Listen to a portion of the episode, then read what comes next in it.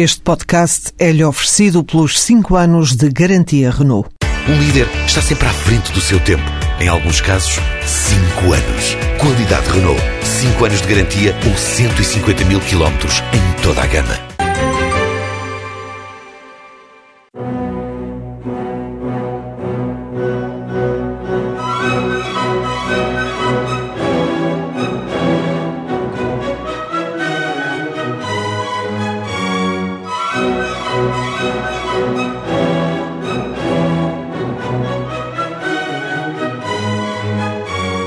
Somos convidados para a extensa mansão da cultura.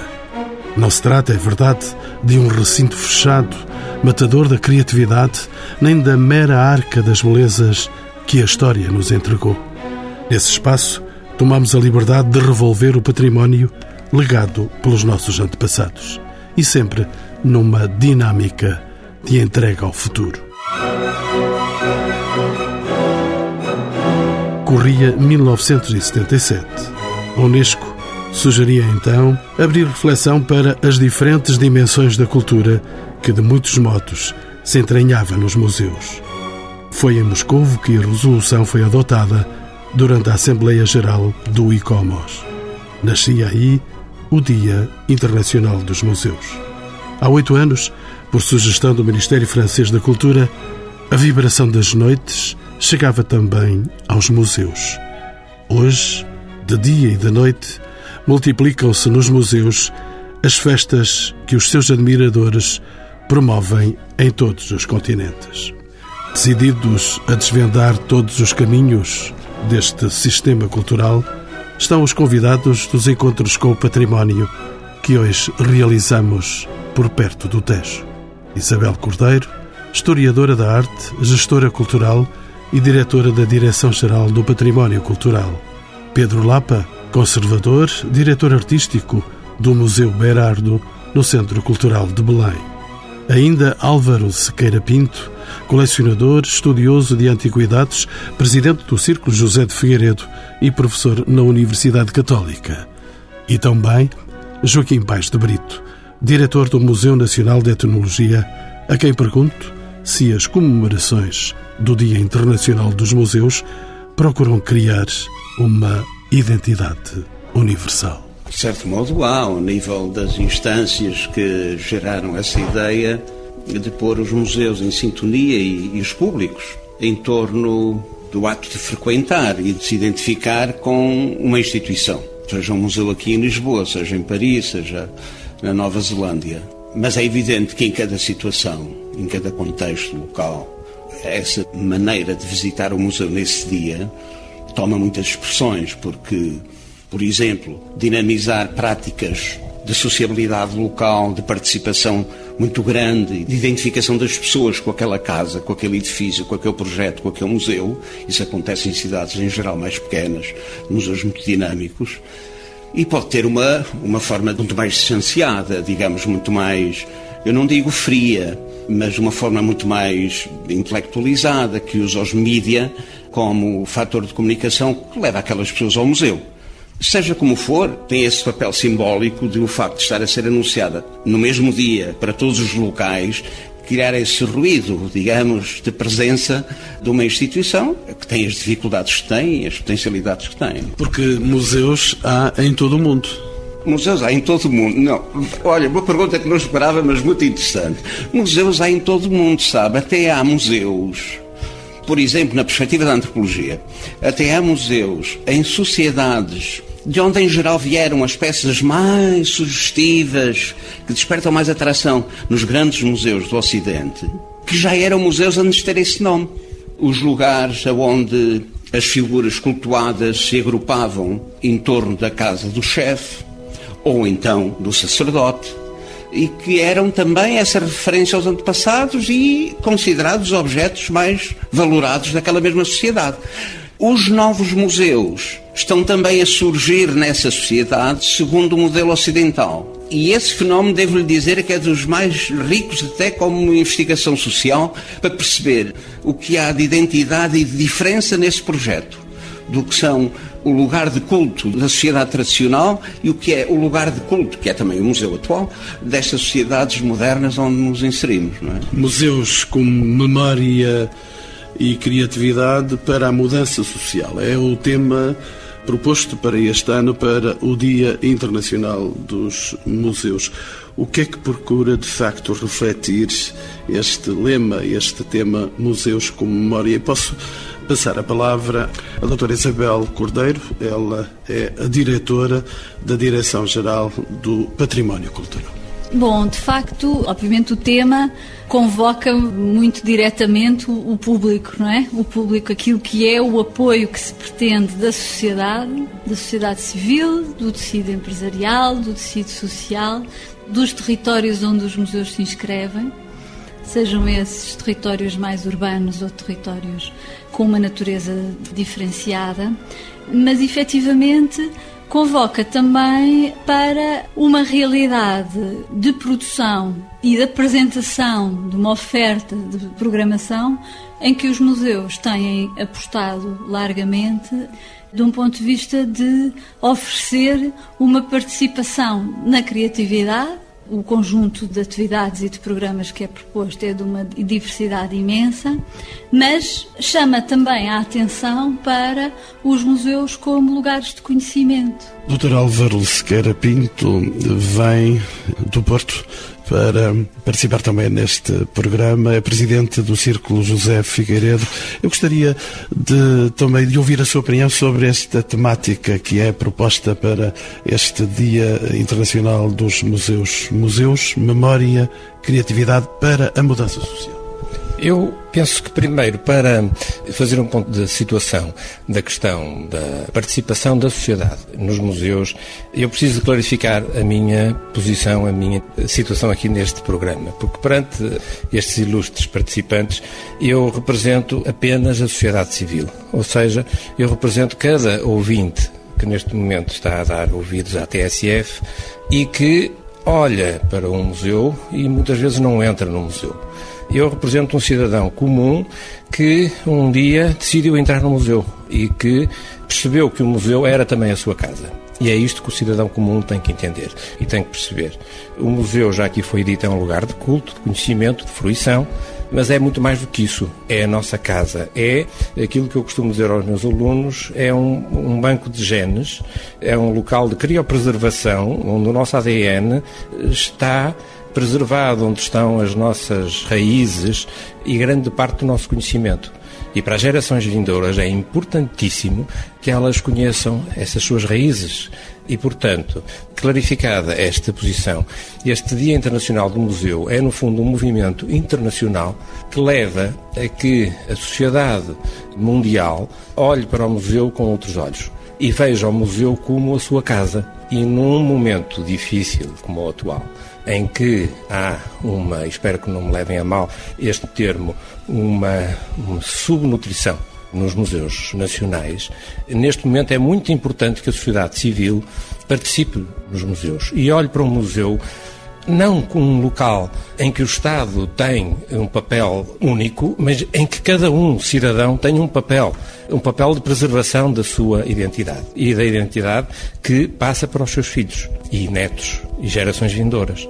E é isso que nós, no Círculo Doutor José Figueiredo, amigos do Museu Nacional da Arte Antiga, bem como no Conselho de Curadores do Museu Nacional da Arte Antiga, do qual eu também faço parte, tentamos colaborar e ajudar com os museus no sentido de ultrapassar as dificuldades que os museus neste momento atravessam, arregaçando as mangas e fazendo com que a sociedade civil consiga ajudar a ultrapassar este momento de subnutrição. Pedro Lapa, bem-vindo aos encontros com o património. Não lhe vou pedir que me fale sobre a subnutrição que possa estar a atingir os museus, mas gostaria de saber, e de si, que é curador desde 1990, 90. Que funções tem hoje um museu?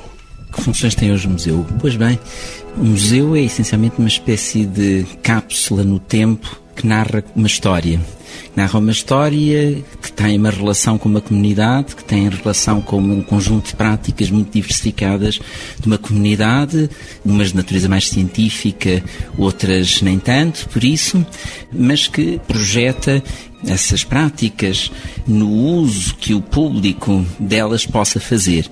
Eu costumo dizer sempre que Quer dizer, não existe um museu sem uma ordem disciplinar que o informe, mas o museu existe também para provocar a ordem disciplinar que o informa.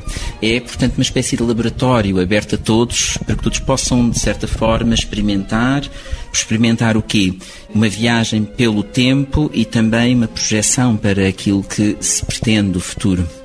Para nos entendermos, Joaquim Pais de Brito continua a ser prioritário trabalhar-se em torno das coleções, do seu conhecimento e divulgação. O senhor é diretor do Museu Nacional de Etnologia, onde estamos a gravar este programa com um tejo em fundo cheio de luz. É, é prioritário trabalhar as coleções porque é nesse trabalho que se encontra o sentido e, de certo modo, a justificação para a própria existência dessa casa que guarda coisas.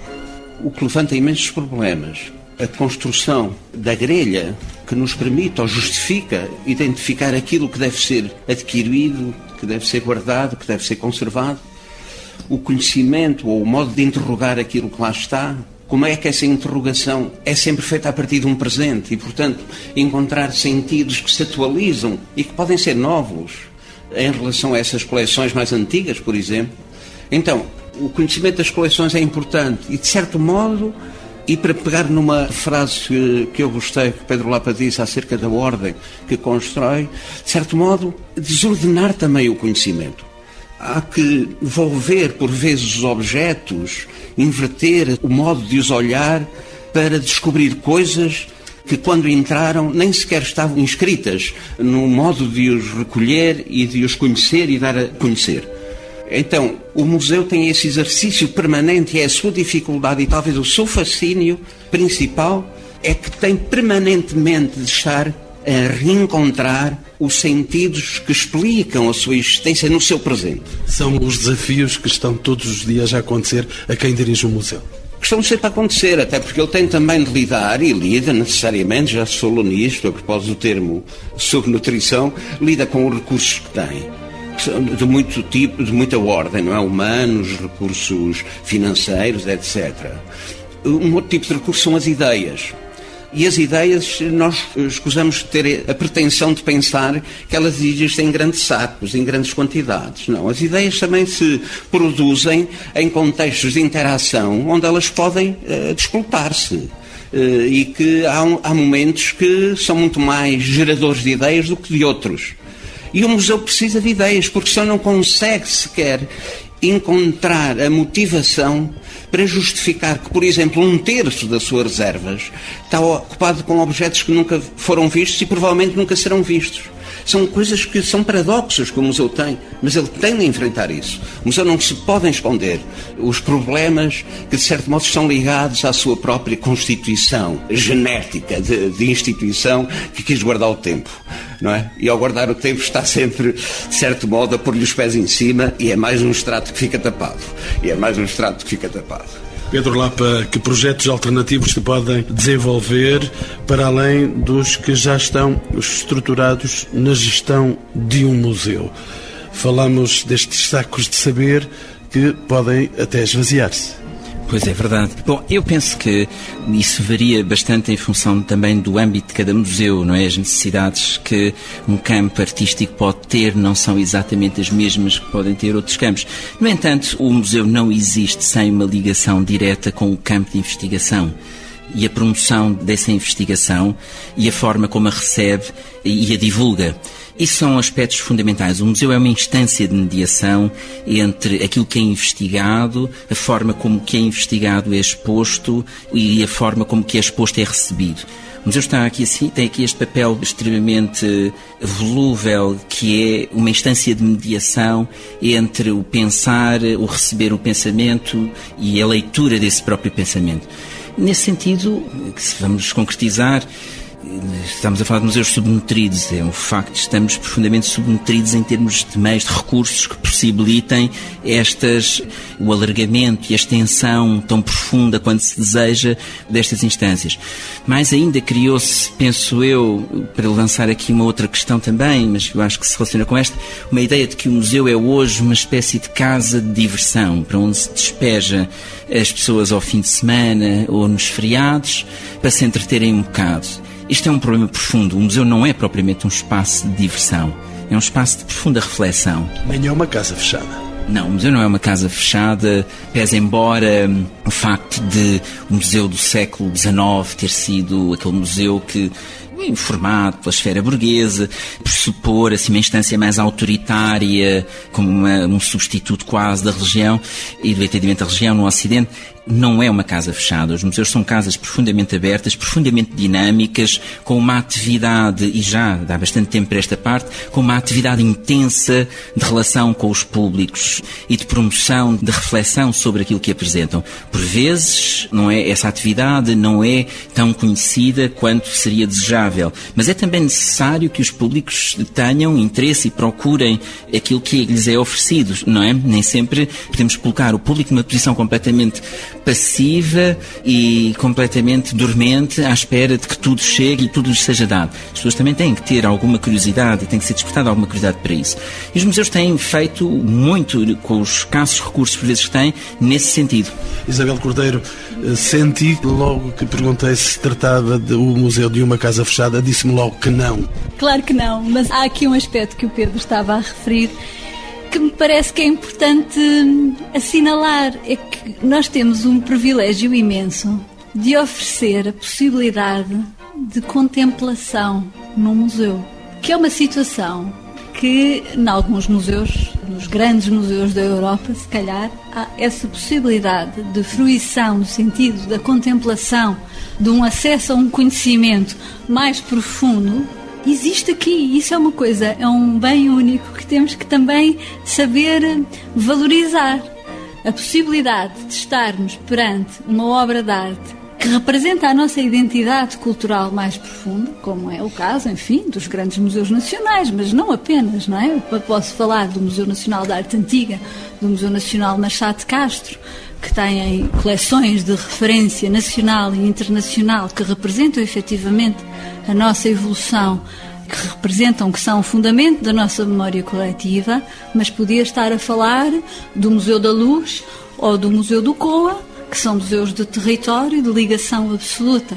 E o privilégio que nós temos de ainda conseguir nos dias de hoje, em que se fala tanto de consumo, de podermos oferecer a um conjunto imenso de cidadãos e de visitantes a possibilidade de contemplação é um aspecto que me parece que vale a pena nós discutirmos e que eu creio que é na linha do que o Pedro estava a dizer. Muito embora também tenhamos que olhar para a circunstância específica do que os nossos visitantes procuram. E procuram efetivamente conhecimento, mas também procuram num museu um espaço de bem-estar, e precisamente por isso a questão da contemplação tem aqui um valor acrescido, procuram um espaço de bem-estar e procuram muitas vezes um espaço de, de experiência, de poder estar ao fim da tarde com os amigos, beber um copo e haver a inauguração de uma exposição. E isso nós assistimos, sobretudo agora, nestas alturas, e com esta oferta que temos aqui, são também espaços de convivialidade. E, portanto, é a articulação destes dois polos, entre a contemplação e a experimentação. E é aqui que se coloca também a nossa a abordagem que nós fazemos enquanto mediadores aos públicos, aos nossos públicos. E então, entre a experiência e a contemplação, doutora Isabel Cordeiro, deixe-me fazer-lhe a pergunta: os museus são importantes para a construção de um futuro sustentável? São absolutamente, na medida em que estão diretamente relacionados com a nossa identidade cultural são referenciais absolutos de. São referenciais de cultura, mas são referenciais para o público nacional, mas também são referenciais para o público internacional que nos visita. E que procura os monumentos mais identitários daquilo que. e os museus que, em qualquer sítio, em qualquer cidade, em qualquer. que são absolutamente referenciais. De resto, alguns são, desde logo, no local onde se inscrevem, pela própria importância dos edifícios onde estão instalados, não é? Muitos deles são monumentos históricos, estou-me a lembrar eh, enfim, do Museu Nacional Soares dos Reis, eh, no Porto, estou-me a lembrar eh, do Museu Nacional de Machado de Castro, agora objeto de uma profunda renovação e de uma intervenção de fundo do arquiteto Gonçalo Birni para além de ser uma conjugação de um edifício histórico e de uma intervenção de, de requalificação, é uma marca no centro histórico da cidade de Coimbra que convoca e convida efetivamente a que se conheça, é um referencial absoluto naquela cidade, no país e internacionalmente também. Enfim, outros exemplos poderia dar, mas portanto, obviamente, os museus são indissociáveis de um futuro daquilo que se, de própria importância das atividades e, enfim, diria de uma escala mais diferenciada, consoante o, uh, o tipo de museu de que estamos a falar, mas obviamente também como um contributo importante para gerar receitas e pensar na sustentabilidade das próprias estruturas culturais, que é uma questão que está forçosamente, por força das circunstâncias, na ordem do dia, não é? Mas, claro. Até por causa da subnutrição? E até por causa da subnutrição, exatamente. Mas queria, obviamente que sim, não é? Queria deixar aqui uma nota que eu acho que é, é muito importante a propósito da subnutrição e que é uma lição, se quiser, que os museus e as suas equipas têm absolutamente dado neste contexto. É porque esta subnutrição não é de hoje. Esta subnutrição não é de hoje. É uma suborçamentação crónica que vem de há muito tempo. E os museus têm demonstrado uma resiliência extraordinária e se calhar o Dia Internacional dos Museus serve exatamente para celebrar a força destas equipas, que eu quero aqui deixar a homenagem, não é?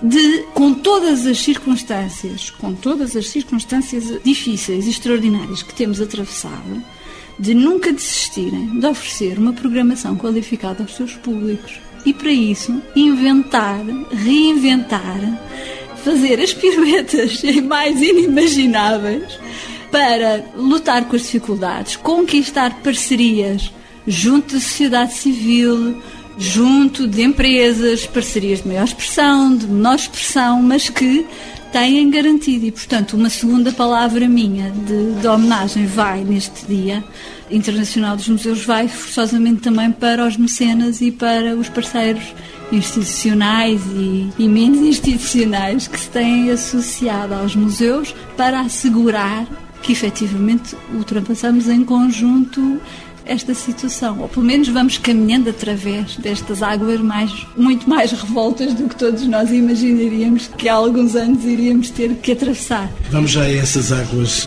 vamos tentar navegá-las eh, dentro de alguns momentos, mas eh, quero sublinhar de facto as palavras de homenagem da diretora da Direção-Geral do Património Cultural aos museus e aos seus agentes, àqueles que são o sangue e a vida destas instituições. Álvaro Sequeira Pinto, os museus são um recurso importante para a economia. Entramos então pelas águas. Esta é uma questão mais sensível, penso eu.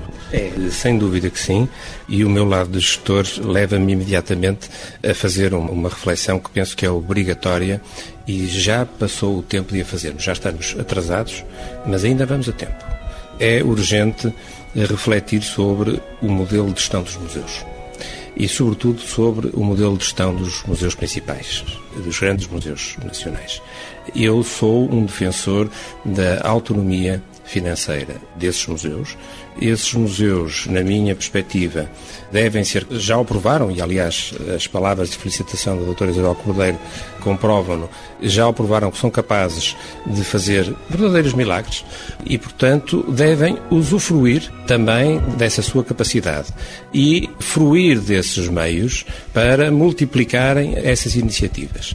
Ao lado desse modelo de gestão tem que estar a sociedade civil. E a sociedade civil já está, neste momento, junto do Museu da Arte Antiga, através do Conselho de Consultores, a trabalhar na remodelação do terceiro piso do Museu Nacional da Arte Antiga, da Galeria de Pintura, e estou convencido que vamos levar a bom porto toda a renovação dessa galeria num curto prazo de tempo. Eu diria que no próximo trimestre esse projeto estará encerrado. Nos amigos do Museu Nacional Soares dos Reis, temos promovido iniciativas que seriam impossíveis para o museu, neste estado de situação, e que os amigos promovem financeiramente capacidade para que o museu avance com essas iniciativas. Vai haver novos modelos de gestão para os museus? Tem que haver. Tem que haver.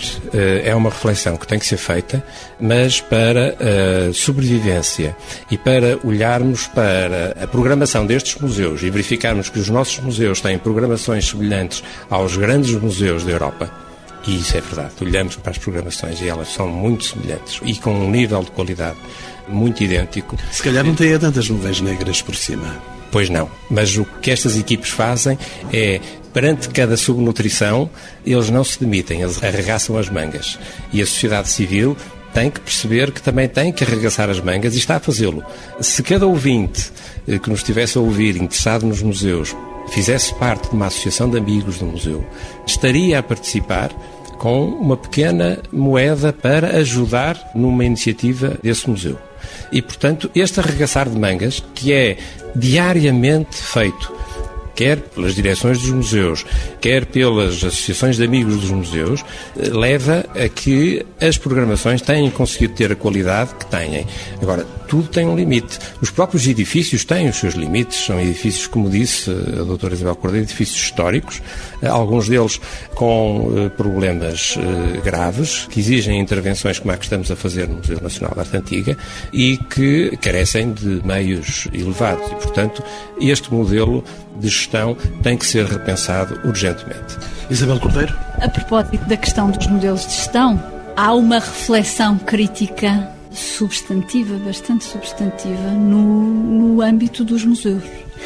E estas coisas vão se discutir e estamos a preparar exatamente uma discussão numa primeira análise interna sobre a questão de uma autonomia funcional, se quiser, num primeiro plano, e de uma autonomia, se quiser, financeira, de índole financeira, num segundo plano. Mas aquilo que interessa fundamentalmente às pessoas que nos estão a ouvir relativamente a estes debates é em que medida, e isso é que daqui decorre, a afirmação e um posicionamento estratégico forte e, mais uma vez, ligado à identidade e ligado a uma oferta crescente e mais qualificada que se prevê. Quer dizer, quais são efetivamente os efeitos que decorrem de uma autonomia funcional que se possa implementar e afirmar. É que, efetivamente, a afirmação de uma identidade institucional e da especificidade e da força de cada museu reflete-se, desde logo, na capacidade de iniciativa, que é muito alimentada no, pelas equipas, não é? Pelas próprias equipas sentem-se mais incentivadas quando sabem que os meios que estão a angariar se refletem diretamente no tipo de produtos que vão ser capazes de oferecer aos seus visitantes e na melhoria da oferta dessa programação. E, portanto, isto gera, de facto, gera um efeito crescente em que eu acredito muitíssimo que temos que ir por aí, por esse caminho, mas também sei que há muita reflexão crítica, já há muitos anos de experiência dos nossos diretores e temos que exatamente ser capazes de, em conjunto, porque é em conjunto que estas coisas se fazem, em conjunto entre nós, os profissionais de museus, e as tutelas e a sociedade civil e os mecenas que têm acarinhado desde a longa data os projetos dos museus e, de facto é, é, bom que saibamos fazer como esse diálogo, como com os grupos de amigos, como referiu o Álvaro. Acho que é daqui, é desta experiência, desta reflexão, que nós conseguimos efetivamente propor outros modelos de funcionamento que efetivamente se repercutam num serviço público mais qualificado. Isabel Cordeiro tirou uma palavra mecenato, mecenas. Eu gostaria que o Dr. Álvaro Pinto me falasse exatamente do papel do mecenato hoje. Neste contexto económico e de algumas perplexidades, os mecenas são imprescindíveis. Eh, são imprescindíveis e têm tido um papel fundamental no apoio aos principais museus nacionais. E são extraordinariamente valiosas e, e gratas as palavras da doutora Isabel Cordeiro, porque de facto sem eles não seria possível avançar com muito do que tem sido feito. Claro que a lei do mecenato em Portugal necessita urgentemente de ser revista porque é uma lei muito pouco interessante para os mecenas. E os mecenas são no, no verdadeiro sentido da palavra, porque eles tiram muito pouco benefício do seu mecenato. Portanto, são de facto uns verdadeiros mecenas, são uns heróis nacionais e, e estou certo de que essa lei, e num momento destes, de escassez, de escassez de dinheiro, essa lei deveria ser revista porque é nestes momentos que essas coisas devem ser feitas. Pedro Lapa, explicite-me como é que um museu se deve posicionar face às outras entidades culturais? Disponível? Completamente. Eu ainda gostava de dizer uma coisa relativamente ao que tem sido dito aqui e subscrevo o que o Alves Carpinta disse. No entanto, penso que é muito importante que o Estado não se demita da sua função. Quando digo Estado, poder central, poder local, os museus são falamos de museus nacionais e muitos outros, são também um instrumento de uma memória pública, é o que estamos aqui a falar, um conhecimento público, daquilo que informa o Estado numa sociedade democrática. Pelo que o Estado não se pode aliar desta função primordial que tem que desempenhar. O papel dos mecenas e dos privados é fundamental, é complementar, mas eu gostava de insistir, porquanto penso que hoje em dia há uma tendência generalizada de inventar assim uma espécie de alteridade para desculpar o Estado e o Estado se ir demitindo cada vez mais de uma função que me parece absolutamente estruturante numa sociedade que é devolver esse trabalho de reflexão à própria sociedade sobre si mesma e que o museu é um dos agentes fulcrais disso. Doutora Isabel Cordeiro, há aí a rede portuguesa de museus e já lá vão 10 anos sobre a sua existência e experiências que estão nesse campo. Trabalhar em rede pode definir-se como um novo modelo a empreender? Bom, são de facto 10 anos de trabalho em rede, eu diria mais até, porque os museus sempre tiveram um trabalho de proximidade, fosse pelas afinidades temáticas, fosse pelas relações de intercâmbio de projetos, de troca de experiências e, portanto, celebramos já os 10 anos de rede. Vamos, de resto, editar exatamente a primeira década. A questão da rede é, efetivamente, se quiser, a expressão, uma das várias expressões de como o Estado reconhece a importância da sua atuação e no fomento da coesão que deve existir entre os museus de diferentes tutelas, de diferentes tipologias e, efetivamente, o papel que o Estado aqui também tem desempenhado no reconhecimento das diferentes realidades e na importância de trabalharmos em conjunto para exatamente fortalecermos a consciência pública da importância dos museus. Essas são as questões que necessariamente hoje sobem a palco e quando se celebra o Dia Internacional dos Museus. A doutora Isabel Cordeiro, não a quero escutar no seu saber sobre estas coisas, mas naturalmente tem a irresponsabilidade e pelas funções que desempenha como diretora da Direção-Geral do Património Cultural, tem em mãos aquilo que vai acontecer hoje durante este dia todo, o Dia Internacional dos Museus. São muitas coisas. Convido os visitantes visitantes a não falharem uma visita ao museu mais próximo ou ao museu mais longínquo neste fim de semana, que propõe uma entrada diversificadíssima aos 137 museus que integram a rede portuguesa de museus, os museus nacionais, os museus municipais, outros museus que não estão integrados na rede, mas que se associam ao tema proposto pelo ICOM e à celebração, mas efetivamente, seja durante o dia, seja na noite dos museus, que também se celebra no fim de semana, de sábado para domingo, há efetivamente um conjunto diversificadíssimo de atividades, desde visitas,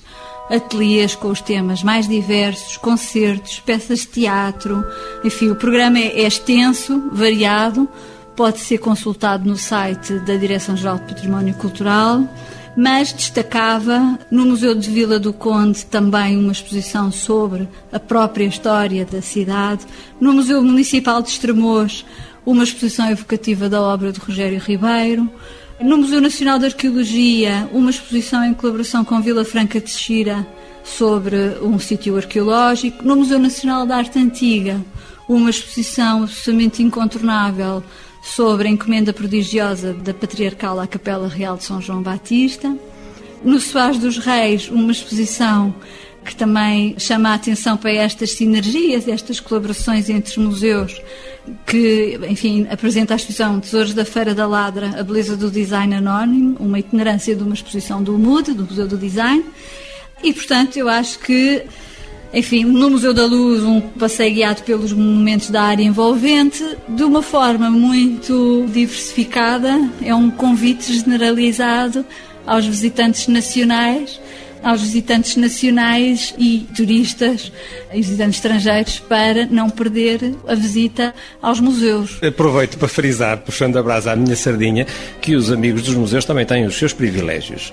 E, por exemplo, esta exposição que está no Museu Soares dos Reis já teve uma visita prévia guiada aos amigos do Museu Nacional Soares dos Reis e, portanto, ser amigo do museu significa também ter alguns privilégios e usufruir do museu como sua casa.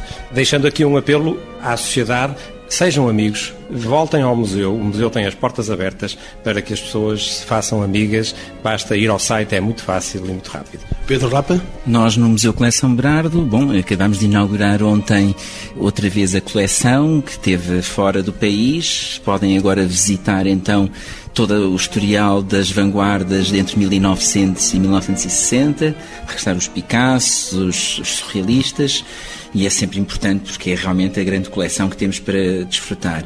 Inauguramos também uma exposição que todos vão, de certeza, gostar, porque é uma coleção única, é provavelmente a maior coleção do mundo de cartazes publicitários no tempo em que os cartazes publicitários eram pintados à mão. Chama-se o Consumo Feliz, Publicidade e Sociedade na Cultura do século XX e, e vamos descobrir através desta exposição as lógicas da linguagem publicitária e da persuasão e a forma como elas se relacionaram ou não com formas artísticas. É uma coleção única a ver no Museu Coleção Berardo.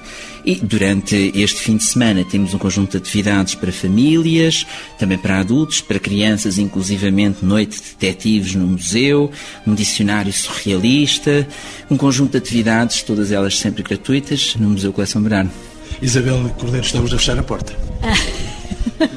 Não estamos a abrir a porta para deixar um convite muito expressivo a todas as pessoas que nos estão a ouvir, para quem ainda não viu, visitar o Museu Nacional de Etnologia, onde nós estamos hoje.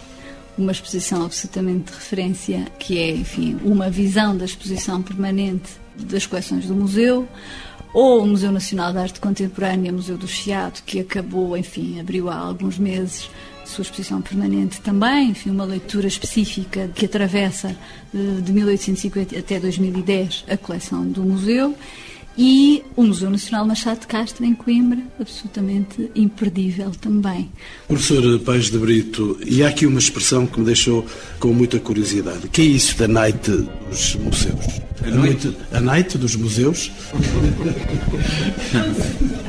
Eu disse night. Não disse eu. Ah, tá E assim todos entendemos. Olha, eh, a noite dos museus para mim mais feliz seria aquela em que eu dormi sossegado porque os museus estavam a funcionar. Mas, mas vai haver mas vai, mas vai haver uma noite em que os museus vão estar abertos. Os museus vão estar abertos. Nós aqui à noite aproveitamos, durante o dia de- dos museus e a noite dos museus, aproveitamos para mostrar umas coisas muito pequeninas, que demoram 3 minutos, 4 minutos, vamos repetir várias vezes, mas que mostra também este esforço de colaborar e de cruzar linguagens na leitura e na interrogação dos objetos. Deixe-me fazer aqui uma alfinetada. O, o professor Pais de Brito confidenciou-me há bocadinho que até já teve crianças acampadas aqui no museu durante a noite. É verdade. Foi uma das sessões mais bonitas aqui. Foi no meio da exposição das máscaras e marionetes do Mali, uma importante doação do Francisco Capelo. Fizemos uma grande exposição e que agora voltam a estar expostas na exposição permanente. E na noite dos museus abrimos lugares, acho que para 20 camas, no espaço da exposição e os meninos trouxeram o seu saco de gama, as suas chinelinhas, escolheram a girafa, escolheram o búfalo, escolheram o crocodilo e foi uma delícia encontrá-los com aquela excitação de dormir ao pé dos bichos. A magia no Museu Nacional de Etnologia. Pedro Lapa? Nós também, por acaso, temos exatamente nesta noite de 18 detetives no museu e as crianças poderão, além de visitar e fazer um conjunto de jogos, pernoitar no museu dormir no museu, durante quando o museu está tudo às escuras e apagado, aquelas histórias que todos temem, vão poder vivê-las de outra forma e de uma forma, porventura, mais construtiva. Um dia sem fim no Dia Internacional dos Museus.